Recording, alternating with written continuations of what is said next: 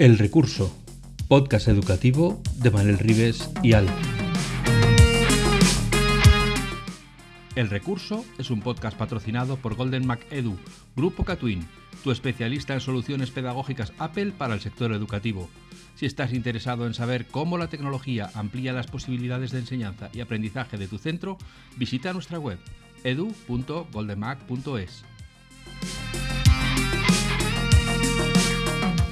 Saludos cordiales y bienvenidos en una ocasión más al podcast de El Recurso, este podcast sobre educación e innovación que hacemos Manel Rives y Alf. Hoy tenemos un invitado especial que es Cristian Viaplana, he dicho bien, ¿verdad? Correcto, sí, sí.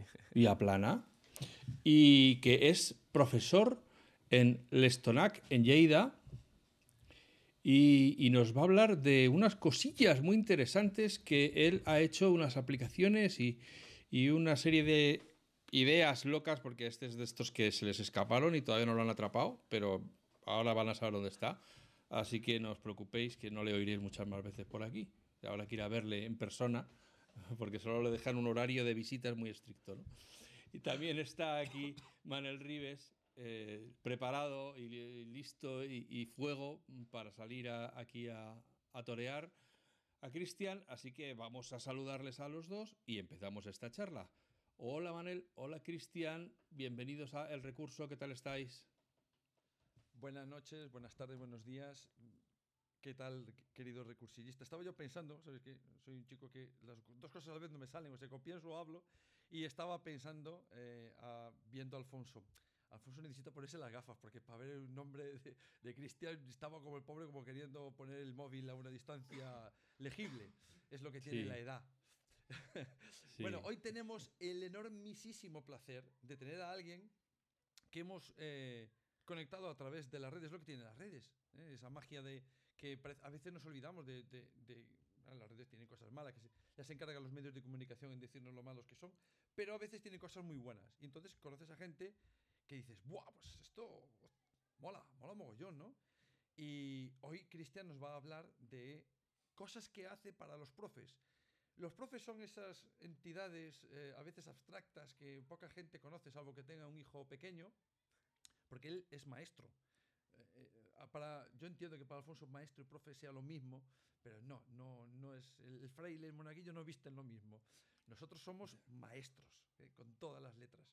Eh, solamente hay otros maestros que son los maestros Jedi, así que imagínate qué nivelazo tenemos. ¿Qué tal, Cristian? ¿Cómo estás? Hola, buenos días, buenas tardes o buenas noches. Un placer estar aquí. La verdad es que estoy muy contento de, de poder hablar con vosotros y, y nada, llegar a toda la gente que os escucha, que estoy seguro que se les parecerá muy interesante lo, lo que va a salir hoy de aquí. Genial.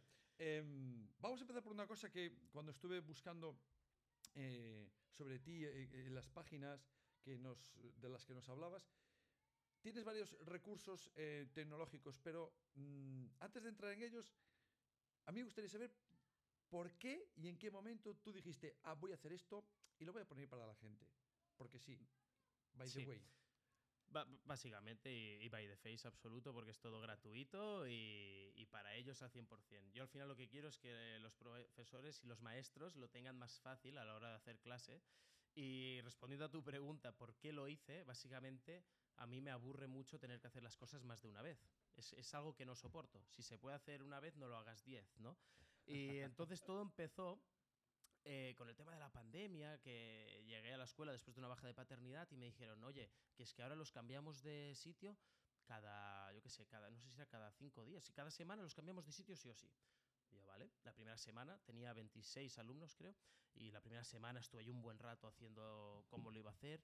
Venga, los pongo, los siento a todos, vale, va bien. La siguiente semana lo mismo. Y dije, yo no puedo estar cada, cada semana perdiendo tres cuartos de hora cuando veo que aun haciendo diferentes combinaciones están de acuerdo y veo que les va bien. Y si hay alguna cosa que no cuadra, lo cambio.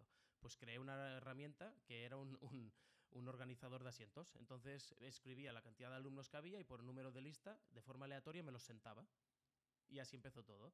Luego, si había algún cambio que diga, uy, estos dos son muy explosivos, o este tiene que estar delante por- para que escuche mejor, pues los movía después. Pero fue una forma de. Le dediqué dos o tres horas y ya durante ese curso no tuve que pensar nunca más de, de dedicarle casi una hora semanal a eso. Y pues así empezó todo. Así empezó todo, te has sentido como una necesidad personal. Sí, y, fue, y fui sol- solventando todas mis necesidades personales. Hacían mucho ruido. Dije, venga, ¿sabéis qué vamos a hacer? Vamos a, voy a crearos un semáforo del ruido, para que os deis cuenta. Y creé un semáforo del ruido, que por lo que fuese, pues hasta entonces o no lo había sabido encontrar o no estaba. Y ahí está, que lo usan mu- muchísimas, muchísimos profesores. Sí, sí, sí. Y así fui av- avanzando. Y pero ahí tienes un montón. Todas esas utilidades que aparecen en esa página que estarán en las notas de- del podcast. Bueno, dinos igual para que la gente si está escuchando, si quiere buscar mientras escucha Sí, cómo se, se llama, la llama- página. Se llama recursostic.net. Bueno, estaba, era fácil también. Sí, ¿eh? ¿no? Era- estaban puesto a huevo. Pero em, todas esas utilidades de, de esa, de esa página, ¿todas nacieron de tu necesidad o alguna salió de algún compañero o alguien? Oye, ¿por qué no piensas en Correcto. Hay una, por ejemplo, una compañera vino y me dijo, mira, tengo un problema. Y es que quiero, y encima me lo explicó muy bien, dijo, quiero coger diferentes elementos de una lista que yo tengo, pero no quiero que se repitan. Dije, "Ch, no me digas nada más, te lo preparo. ya está. Y creé una herramienta que tú le escribías y separabas por comas, pues yo qué sé, era, no sé si era para repartir roles de una obra de teatro que iban a hacer. Y le puse los 15, pues eh, podías escribir lo que quieras y te ordena a nivel interno la lista y te da un resultado diferente cada vez que no se ha repetido todavía. ¿Me entiendes? Del 1 Ostras, al 15, pues sí, va a sí, salir sí. de forma aleatoria, del 1 al 15 aleatorio y sin repetirse ningún número. O sea, la siguiente vez que tú le pides esa misma, da esa misma lista, te genera otra relación Correcto. distinto orden. Mira, así tienes hasta unas cuantas, unas cuantas Sí, herramientas. tenemos también el rosco de palabra palabra, que se fue más bien pues para jugar en clase, para hacer un poco de juegos de letras, ¿no? Un poquito para hacerlo más divertido, juegos de deletrear, eh, con ellos un generador de emojis para crear historias y trabajar un poco la imaginación de hacer una historia, por ejemplo, va saliendo un emoji cada vez que tú clicas al botón y el primero crea la, list- eh, crea la historia, el segundo la va continuando con el nuevo emoji que le sale, el tercero con otro emoji ligando con lo anterior. Y bueno, hay, hay muchas utilidades. O lanzas cinco emojis aleatorios, créame una historia con estos cinco emojis aleatorios. Que esto salió. ¿Os acordáis esos dados típicos que teníamos que podían salir o acción Ah, eh, o. yo, yo tengo los Story Dice y los, Los y Story Dice, pues, Cube. Sí, pues de allí lo, lo quise virtualizar, pero con emojis. Porque ya que lo usaba lo otro con los pequeños, con los emojis vi que a los más grandes también les tiraba con eso. Y a partir de allí pues fui creando pues todo esto. Eh, también creé un generador de dados o de números aleatorios, pues eso también lo tienes allí. De frases bonitas también hay. Ah, sí, me acuerdo que me quedé, ¡ay! Un generador de frases bonitas. Esto, Sí. esto, está, esto tiene futuro, ¿eh? Porque mira que siempre aparece una nueva. Pero me gusta mucho la de los emojis porque realmente da muchísimo juego. Porque, claro, ah, me acuerdo. Mm, El abuelo y yo somos de una época de, Claro. donde, inter- donde Internet no tenía emojis. Hay mucha gente que no se lo cree, pero eh, los smileys eh, se hacían con teclado, ¿no? Eran dos puntos, verdad, sí. guion, eh, cierra Claro. paréntesis, era una cara sonriente, ¿no? O dos puntos, eh, guion y la P mayúscula, estabas echando la lengua. Entonces eso a la gente ahora- joven es como, como que tengo que girar el, la pantalla, no, no tienes que girar nada, tú ya lo entiendes así. Y ahora Ya no, emoji. Ya, ya puestos, ya que estoy en el papel de ancianidad, voy a contar que eh, para un cliente una vez me pidió eh, que le hiciera algo porque los mayores tienen muchos problemas, las- los mayores de verdad, no yo, o sea, los que son mayores de verdad, de verdad, porque tienen muchos más años, tienen muchos problemas para identificar cuando les preguntan cuánto les duele algo. Porque claro, eh, no tienen referencia, a lo mejor llevan años con el dolor y por lo tanto su nivel de dolor no es el mismo que el de un joven, ¿no? Y yo le hice una, una regla así grande, como de- del ancho de un DIN A4, con distintas fases utilizando emojis, porque desde el emoji que le da la cara feliz hasta el que tenía la boca recta y luego el que ya empieza hasta el que acaba con la cara roja, ¿no? Y estaba el cliente estaba entusiasmado porque decía que eso era muy fácil que señalaran uno para, para que ellos mismos se ubicaran en donde está no solo su dolor, sino su umbral de dolor, ¿no? Porque hay veces que, Sí. que a lo mejor no se atreven a decirlo por no molestar. Tú, tú- que también llevas un tiempo ya dando clase, Cristian, em, ¿los emojis crees que ya se han vuelto un lenguaje en sí mismo? Sí, sí, sí, sí. De hecho, estoy seguro que si miráis vuestras conversaciones veréis que muchas veces, no sé si a vosotros os pasa, a mí, mm, eh, haciendo autocrítica ya me pasa, respondo con emojis. Y hay veces que si te sí. contestan otra vez con otro emoji y tú eres capaz de volver a contestarle con otro emoji más y vas a entender el hilo conductor de la conversación. Es muy bestia. Es muy Sí. bestia. Ahora mismo no recuerdo en qué plataforma era, pero no sé si te acordarás tú, porque hay una plataforma que es de, de cortos, eh, que hace unos años era muy viral, no recuerdo cómo se llama, no sé si sería Filming, Po- pero no, no, ¿cuál puede ser? ¿Ibas a decir alguna otra? quizás? No. No, era, No. Bueno, era en plan cortos de vídeo y me, acuerdo que eh, había un corto muy chulo que eran de, de dos Stormtroopers de Star, de Star Wars eh, discutiendo porque se habían mandado mensajes con, con emojis y, no- y claro, eh, no me has contestado el emoji adecuado, entonces uno le mandó una mierda y entonces otro se mosqueaba con la mierda. Entonces era como, los emojis dan mucho juego. Eh, bueno, ya, ya, ya cambió. porque Yo recuerdo haber publicado en FacMac un artículo sobre un estudio que se hizo sobre los emojis que más confusión causaban en la gente, porque uno lo manda con una intención, pero el otro lo interpreta con otra, ¿no? O sea, que lo de Claro. te respondo con un emoji y tú me respondes con otro, eso va escalando y cuando te quieres dar cuenta te están dando con el teléfono en la cabeza porque ya no te Sí. aguantan, ¿no? Es posible. ¿Tú esto has utilizado? eh, El de emojis, mira, le estoy dando vueltas porque, joder, yo me estoy dando así de así para utilizar, me parece que tiene mucha salida. Mm, ¿Lo has utilizado con diferentes edades? Claro, ha coincidido que lo he usado siempre en cuarto o quinto de primaria. ¿Vale? Vale. Eh, hasta- ahora mismo estás en entonces- quinto, ¿no? Sí, ahora mismo estoy en tutor de quinto, ya, ya repitiendo por tercer año consecutivo. Estamos Joder, es que allí. una prueba ni para atrás, ¿eh? sí, pobrecillos. Acá te hago quinto No no hay veces. forma, no hay forma de que pase sexto. no. Y luego en primero y segundo sé que lo han probado compañeros y compañeras y que les ha ido muy bien también. Pero yo diría que cuanto más, cuanto más mayores no solo son capaces de elaborar más complejamente el pensamiento de lo que les sugiere, sino que además más, habi- a más habituados están al uso de emojis, con lo cual mucho más fácil van a tener la historia. Bueno, pero ¿no? mm, estoy pensando que en las compañeras que dice el de primero y de segundo les puede dar mucho juego porque nosotros como adultos pensamos que ese emoji significa eso y los niños ven un emoji y es lo que significa para ellos y pueden hacer la historia ¿eh? Sí. más rocambolesca a partir de, de esas imágenes. Claro, o Es sea que están... eh, quizás los adultos estamos un poco más contaminados porque una folclórica es una folclórica, el emoji de una folclórica es exactamente eso. Y ellas pueden ver una princesa, pueden ver a un chico que se viste con ese traje, puede ver un montón de cosas, ¿no? Nos enseñan mucho ellos realmente con esto. Sí, sí, sí, sí. ¿Tienes otra página? Bueno, no sé si llamarle página o plataforma, no sé cómo la llamas Plataforma. tú. sí, Plataforma, mejor, plataforma. ¿no? Eh, que realmente tiene mucha enjundia ahí. Eh, háblanos de ella, cu- preséntanosla un poco. Perfecto, sí, la verdad es que este es el proyecto más ambicioso que he hecho y se llama Classbits, classbits.net y es un proyecto de gamificación en el aula y de gestión tutorial. ¿Vale?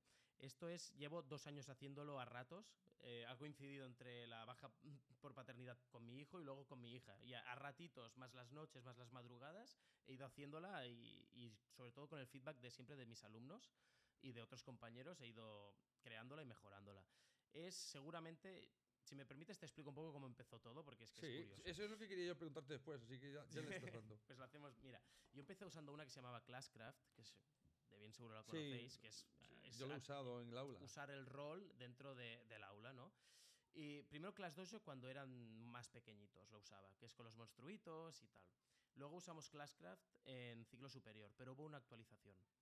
En 2020, finales del 20 o el pri- en, 20 en el 21 hubo una actualización y los niños me dijeron, profe, corta, no queremos jugar. Y, Hombre, pero ¿qué pasa? Que, que no tiene gracia la actualización ya. Nos encantaba, nos encantaba. Y con esta actualización, pues que no nos motiva. Dije, vale, vamos a hacer una cosa. Eh, yo había estado estudiando varios años en la web programación y les dije, ¿qué os parece si creo una- una una- un juego para la clase? Venga, va, va, sí, sí, sí. ¿Y qué tiene que tener? Pues personajes. ¿Y cómo lo hacemos? Venga. Y recordaban el Class 2 ellos, pues que te- podemos sumar o restar puntos. Venga, va. Y empezamos así. Y, y de eso que empezamos y que lo hice solo para mí, lo empezaron a ver compañeros y me dijeron, Cristian, por favor, compártenos esto, que no te quedes esto solo para ti, para tu clase. Y, ¿Pero que os gusta de verdad? Sí, sí, sí. Y de allí, pues casi el último año he estado preparándolo para que cualquier profesor pueda usarlo. Y entonces es muy sencillo de usar. Tú como profesor te registras, pones tu correo y ya está, o accedes con Google, así de sencillo, y creas tu clase. ¿Cómo es esto? Tú vas añadiendo tu clase, pues cada niño, nombre, apellido, y seleccionas un avatar para él. ¿Cuál? El que él quiera. La idea es que tú proyectes el ClassBits en el proyector, en la PDI, en la pizarra digital, ¿vale? Y cada niño escoge entre 90 avatares diferentes, que los he generado con inteligencia artificial, porque soy muy malo dibujando, pero todo lo que sea código o teclear me- gusta y me apasiona. Entonces conseguí perfilar un prompt que, encajaba mucho con la estética que yo quería y generé 90 opciones diferentes. Y cada niño va seleccionando el que quiere. Cuando ya los tienes todos, publicas la clase y ya puedes empezar a jugar. Básicamente, tú te encontrarás que tienes allí cada niño con su icono y empiezan todos a cero puntos.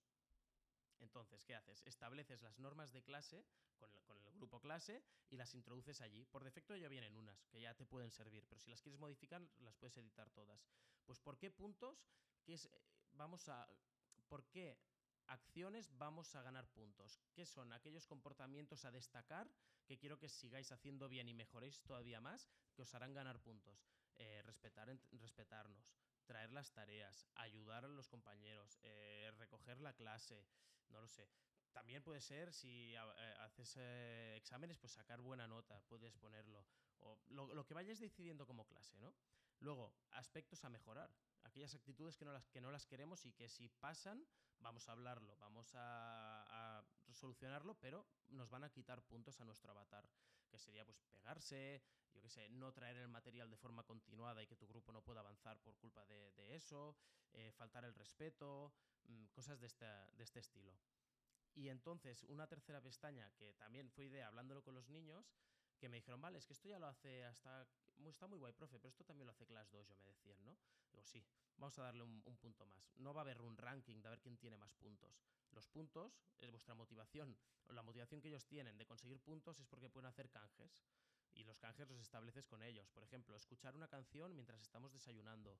O reproducir un vídeo mientras estamos desayunando, que desayunamos todos en clase 10 minutitos. Cosas de este estilo.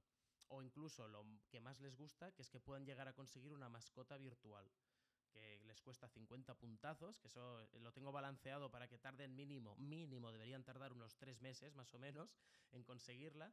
Y esa mascota virtual las cogen y puede ser que esté su avatar con la mascota, que es, jo, qué guay, estoy allí que tengo mi bichito, o además que esta mascota sea una devolución de una inversión, porque cada semana, cada viernes te suma 7 puntos. Por lo cual, después de explicarlo, hay niños que te dicen, profe, una cosita. Entonces, entre, en dos meses ya me ha devuelto todos los puntos la mascota. Y yo, sí, muy bien. El otro día me pasó y me hizo un niño, y cuando me haya devuelto los puntos y vuelva a tener suficientes, ¿puedo darle mis puntos a un compañero que se compre una mascota y me dé parte de esos beneficios? Y yo flipando. digo, ¿Cómo puede ser, chicos, con 10 años que penséis ya en estas Ahí. cosas? El emprendedor. Sí, el sí, emprendedor. me dejó alucinado. Pues es, es eso, básicamente es convertir la clase con los mecanismos que tenemos de los videojuegos, gamificarla un poco para motivar a los alumnos y, y conseguir que estén con ganas de, de aprender, de mejorar y de, y de ar- arreglar esas conductas que ellos saben que no les hacen ningún bien. Eso es básicamente lo que hace la gamificación, ¿no? Eh, Trabajar sobre la conducta, que mucha gente lo mal utiliza cuando lo, lo- lo- lo focaliza en hacer más tareas o, o- o- o ser mejor en matemáticas, ¿no?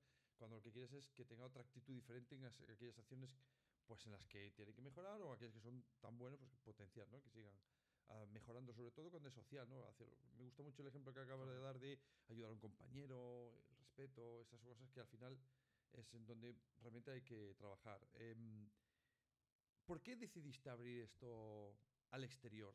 ¿Qué fue lo que te motivó para abrir esta plataforma para que cualquier profe, porque recordemos, lo dijo solo una vez, es gratuita. Sí, sí, sí, ¿Qué es, es lo- es gratuita. E- Entonces, evidentemente, el fondo económico no es lo que te ha motivado a hacerlo. No, en absoluto. Además, yo ya había trabajado en el sector de los videojuegos hace muchísimos años y sé que, que no dan, no dan dinero. Es decir, el tema educación es algo que no genera tanto retorno como puede generar cualquier otra temática que pueda enganchar más a la gente. Por eso yo creo que hay veces que no tenemos suficientes herramientas en educación pues, y, es básicamente por eso, porque muchas veces no se retorna o lo retornan solo con planes de, de anuncios y es más difícil. ¿no? no da tanto Mm. retorno como un juego que pueda jugar absolutamente cualquier persona de puzzles en su casa, ¿me entiendes? Entonces, yo decidí, dije, ya, ya que la he hecho para mí mm, y, y me gusta y veo que los niños disfrutan, la voy a abrir a todo el mundo para que en otros profesores que quieran usarla y gamificar su aula puedan disfrutar igual y que sus alumnos disfruten igual, porque yo disfruto un montón usándola. Y yo dije, esto para que, ya que lo quiero compartir, porque me gusta la idea y creo que no debería guardármelo solo para mí, ya me daba igual, de ya que está hecho, me da igual ahora dedicarle seis meses más para poder abrirlo bien a toda la gente y, y esa fue básicamente es al puro altruismo en este aspecto. ¿eh? No, no, tiene, no hay ni un solo anuncio, no hay nada. Es, No, no, yo he, estado- he entrado y, y anuncios no tiene. Por eso, no, no, claro, nada. pero la gente a veces. Me ha gustado mucho lo que acabas de decir de, de el ROI, ¿no? El, el retorno Mm. de la inversión, porque eh, tu tiempo sigue siendo una inversión. Tu conocimiento puesto ahí sigue siendo una inversión y el retorno no es económico. Pero de alguna manera te está volviendo hacia el karma, hacia el, hacia el dharma de, de los profes, te está volviendo. Mira, pues eh, es, buen- es bonito que digas esto porque ayer te hubiera dado una respuesta diferente. Hoy, eh, ayer precisamente me llamaron de un periódico local para hacer una entrevista porque se habían enterado a partir de una mamá y tal. Y hoy ha salido en portada del diario de aquí y he recibido un montón, pero bueno, un, montón de mensajes de agradecimiento de profes que lo han descubierto y que les gustaba, gente que me conoce, tío, que te hemos visto en portada, qué guay, no sabía que hacías esto, vamos, eh, lo vamos a usar en nuestra escuela. Así que solo por eso ya valió la pena. Solo, solo por eso. Pero ahora va la segunda parte de la pregunta, porque, mm, claro, en casa dirán, oye, Cristian, esto, sea, montar esto y tenerlo en una página web, esto al final cuesta dinero, porque supongo que además, eh, al ser una plataforma, pues hay la entrada y salida de información continua, los datos, o sea, al final... eh, no sé dónde lo tienes alojado, pero al final es, es- dinero, ¿no? aunque sea solo ancho de banda. Eh, sí, pu- pues mira, el ancho de banda lo tengo hiper optimizado y de allí de momento aguanto, pero es una base de datos no SQL, que es de Google, y ahí me está costando dinero desde el primer día.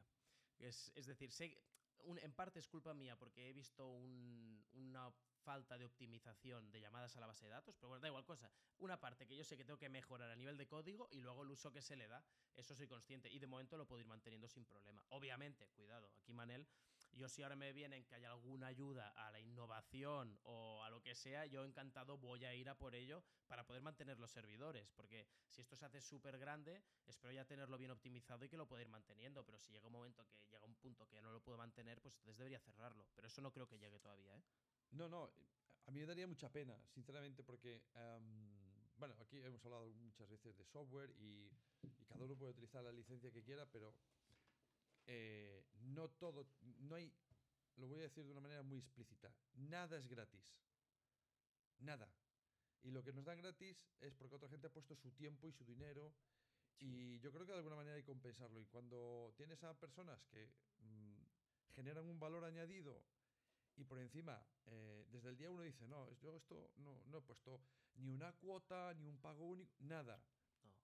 De alguna manera hay que compensar, ¿no? Algunos dirán, "Bueno, es que lo pongo en código libre. No se trata de código libre ni no código libre, se trata eh, de que la gente hace un esfuerzo, que hace algo para la comunidad, en este caso comunidad educativa, y las entidades públicas deberían estar ahí para decir, bueno, esto da valor, esto la gente lo usa. ¿Qué, qué cuesta mantener servidores? Pues mira, la millonésima parte de lo que dedicáis de las dietas de- del Consejo de. Administración. Eso, ¿Vale? La millonésima y me quedo corto. Con, Mm, con pues lo es que gastáis en el como eso. iPhone que os han puesto, ya. Con el iPhone que os han puesto en el Congreso da para unos cuantos veces. O con, Entonces, o con- con unos cuantos tablets que no compréis, ya se paga. Oye, que si alguna vez se te hace bola, yo te lo alojo en FacMac sin, sin nada acá. Vale, gracias. Bueno, mira, te acaba de salir un, servi- un servidor, el doble sentido de la palabra, Alfonso y su servidor. es, servidor de Eh, usted. Exactamente, porque joder, yo no he hecho nada por el estilo, pero soy consciente que las cosas que se hacen cuestan dinero. Aunque mantener una simple página web, al final, el hosting, el dominio, Sí. eh, te sale tu de tu bolsillo. Claro, ¿no? sí, bueno, sí, porque por ejemplo la otra, Recursos TIC, que está en un servidor más, más normal, típico MySQL, etcétera, y entre una cosa y otra, sí, bueno, pero se va, es poco, eh, se va a los 100 euros al año, ¿no? No me supone un problema mantenerlo para que todo el mundo pueda disfrutarlo. Es, Pero son creo los dos proyectos altruistas que tengo de para la gente, sí. Sí, igual alguien bueno, estará claro, pensando, sí, qué tonto. No, no, no.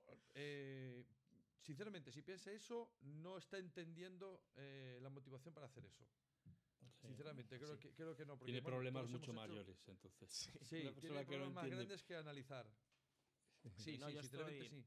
También es verdad que yo estoy muy contento. Tengo, gracias a- a- al el espíritu este de siempre querer crear cosas nuevas y, y nunca conformarme, intentar ser siempre mejor que, que el día anterior, tengo otras fuentes de ingresos de, otros proyectos que he hecho que no tienen nada que ver con educación, de pues, temas de inversiones y, cosas así, comunidades privadas de inversores y cosas de estas, que también me permiten el poder decir, bueno, puedo permitirme parte de, los ingresos o beneficios que recibo de, otros negocios, dedicarlos a esto altruista para todo el mundo. Bueno, pues eh, seguramente eh, tendrás, eh, habrás tenido en cuenta la, escalabili- la escalabilidad, lo diría bien. Sí. Eh, evidentemente, sabes hasta qué punto puedes, puedes correr, que por ahora, si lo dices así, es que dices, bueno, aún tiene que pasar mucho para que, que Bueno, a yo ver, no pueda... como explotara esto a nivel nacional, entonces tengo un problema. Pero por ahora no. Ahora mismo hay poquitos, hay, bueno, poquitos, hay unos 350 registrados, así que eso quiere decir que, no sé, calculo que entre 200 y 300 escuelas y tiene dos semanas de vida al público, por lo cual está, estoy muy contento y lo único que he hecho ha sido luego. compartirlo en grupos de Facebook con compañeros de, mirad chicos, me hace ilusión compartir esto porque lo he hecho para vosotros. La verdad es que sí. em, es una de las cosas que, que creo que puede definir más a, a- a la comunidad educativa que, que es proactiva, ¿no? Que hace muchas cosas, mm, eh, o haces documentos, o haces plantillas diferentes, o haces material, y mira, ahí va, mm, eh, está en la red, eh, sacáis partido, fantástico. Que no, bueno, pues ahí está, ¿no? Pero en tu caso me parece muy, muy interesante porque es... eh, yo que, que- he dado formación sobre gamificación, es eh, cuando lo quieren llevar online es, ah, eh, entonces, ¿qué opciones tengo, no? Tienes la de siempre, Clash Dojo y Clashcraft, ¿no? Y alguna cosa más que hay por ahí, pero mm, si hubiese otra, pues mira, ya tenemos otra, ¿vale? Que Yo todo además es de aquí. empezó, fue eso, fue eso, también lo que comentas ahora, Manel, porque me has dicho antes, ¿cuál fue el interés? Pues que vi que había una necesidad en el mercado, si se puede decir así, que era, vale, está Clash Dojo, pero lo veo para pequeños, porque te sale un monstruo y no lo puedes cambiar ni nada, y no cumplía las necesidades de mi clase, y de las que he Mm. ido teniendo veo que tampoco. Y Clashcraft, que con la última modificación me, me lo echaron por el aire. Si, si no lo hubieran modificado, no hubiera hecho esto, seguro. Cambiaron completamente eh, eh, incluso el storyline, ¿no? Que ahora van Sí. con episodios, primero tienes corazón y luego tienes diamante. Bueno, un rollo Nada, que sí. lo han complicado quizás, que los niños Sí. lo tenían muy claro, tenías tu avatar con el animal, lo ibas comprando cosas y ahora es como, uff, ya, ya está un poco... A mí me parece... Me tengo una pregunta en la cabeza. Eh, has dicho que has utilizado inteligencia artifici- artificial. ¿Puedes decir qué plataforma has utilizado para las imágenes? Sí, pues eh, una si no me dices, no, no puedo. Sí, sí, sí. el- lo he hecho con Bing, que usan. ah, directamente Da- con Bing. eh, que o usan sea, Dalí. Sí, sí. Y después los he editado, lo he automatizado todo para editarlo por Canva. Tengo el Canva Premium y es- lo edito, lo mando todo a Canva, les quito el fondo y lo- los hago un resize, lo, lo pongo a las dimensiones que yo quiero y lo vuelvo a descargar. Y me pre- Ah, bueno, hice un pequeño programa que lo un- hiciera. Vale. Eh, Ese, ese, o sea, tienes un, has creado un programa para que coja la creación que tú haces de, de Bing, ¿no? ¿cómo le llaman? Bing Sí. Chat, no. Bing, De- bueno, Bing, Bing, im- Es- imágenes de Bing, sí, imágenes de Bing, Sí, podríamos decir, sí. porque es eh, porque tira de ChatGPT y de, bueno, tira Mm. de OpenAI, ¿no? De, de- sí, del motores. algoritmo de Dalí, sí. Y de ahí has hecho que vaya automáticamente a Canva, Sí. se carga en Canva. Se Se actualiza res- la dimensión y se, Sí, se yo- quita el fondo y se descarga. Yo, yo quiero un tío así en mi vida, que me haga estas cosas que tengo en la cabeza y no sé hacerlas. Te, te lo he dicho, tenía, hice ciento y pico imágenes, hice algunas de reserva. No quise hacer eso repetitivo tantas veces. Dije, tengo que hacer algo. Lo automaticé. Claro, y ya claro. está. Qué guay. Em, me interesa, bueno, eso hablaremos en otra ocasión que En privado, de eso hablaremos en privado. No, no, hablaremos en público porque no hay nada que esconder, pero bueno, hablaremos de, de- de ese tipo de, del uso de la tecnología que haces y tal. Y, y me interesa sobre todo eh, esa parte de inteligencia artificial y cómo se puede desde tu punto de vista sacarle partido o cómo lo estás sacando tú para los profes, ¿no? que me parece muy interesante. Eh, además es un tema que yo lo veo con muchos claros y con muchos oscuros. ¿no? Y, Uy, sí. y- y saber discernir qué podemos hacer y qué no debemos hacer. eh, hoy mismo, bueno, esta, esta temporada está saliendo otra vez el tema de los deepfakes, que está siendo ya un problema muy gordo porque ya está hablándose de, de que aparezca en el código penal y es algo muy, muy heavy. Y al mismo tiempo, eh, yo que tengo un hijo 24 años, eh, pues me encuentro que hay sectores donde la inteligencia artificial podría ayudar y sin embargo lo que están planteando es reducir costes, quitándose a gente del medio. O sea, lo importante es abaratar, abaratar, abaratar. Chico, creo que es otra la función de inteligencia artificial, no debería ser ese, ¿no? Es esta la que está diciendo Cristian, ¿no? Eh, bueno, pues Para tengo crear. que hacer algo con esto y yo no le puedo pagar a un ilustrador porque no puedo gastar dinero, pero, pero puedo utilizar de esto, ¿no? Fue al 100% así, dije, yo no sé dibujar y no veo claro. Que- es decir, el dinero que le tengo que dedicar para un ilustrador, si soy capaz de hacerlo con inteligencia artificial, lo voy a poder dedicar para la base de datos. Me quedo con la segunda opción para que pueda mantenerse la plataforma. Hay que Claro, priorizar claro. un poquito con eso. Sí, sí, no, y en tu caso está más que claro. Em, ¿Recuerdas otra vez cómo, cuál es el proceso para que los profes se puedan dar de alta? Por si tienen que hacer algo, se dan de alta ellos. ¿Qué sí, más? por- ellos, ellos mismos van a classbits con dos y nada, le dan a acceder y ya directamente pueden re- darle al botón regístrate y pones usuario y contraseña o acceder con Google. Ya, nada más, ya está. No, no, no pido nada porque es que no, cuantos menos datos tengan, mejor. Yo, al fin y al cabo, no necesito nada. No, no hago ni email marketing de, de avisarles de las actualizaciones, que eso es algo que igual deberíamos hacer en un futuro para que sepan lo que, las novedades que, que hay. Claro. Pero bueno, y hasta Y ya pueden empezar a crear la clase y- claro, crean la clase, introducen a su alumnado y ya y pueden escogen los empezar. comportamientos positivos y negativos, los eh, Sí. potenciar y los de reducir. Y ya está. Y Y ya, ya, pueden está, clicas, clicas a, a tu alumno, se te abre una ventana y allí tienes todo, pues los a, a destacar, a mejorar y los canjes. Y ahí lo tienes todo ya para disfrutar. Em, tengo la última pregunta, que, que nos tenemos que marchar. Venga, que estoy ya Em, fregando esto y, y hay que irse. Venga, el, el- no sé si lo tienes pensado, si no dices, lo tenemos pensado o no. Eh, ¿Alguna posibilidad de, de conectarlo con, con recompensas en el mundo real? En plan, eh, tenemos diseñado unas barajas que podéis imprimir los profes y, y hacer cromos. Yo lo suelto así, no sé si lo habías pensado, pero.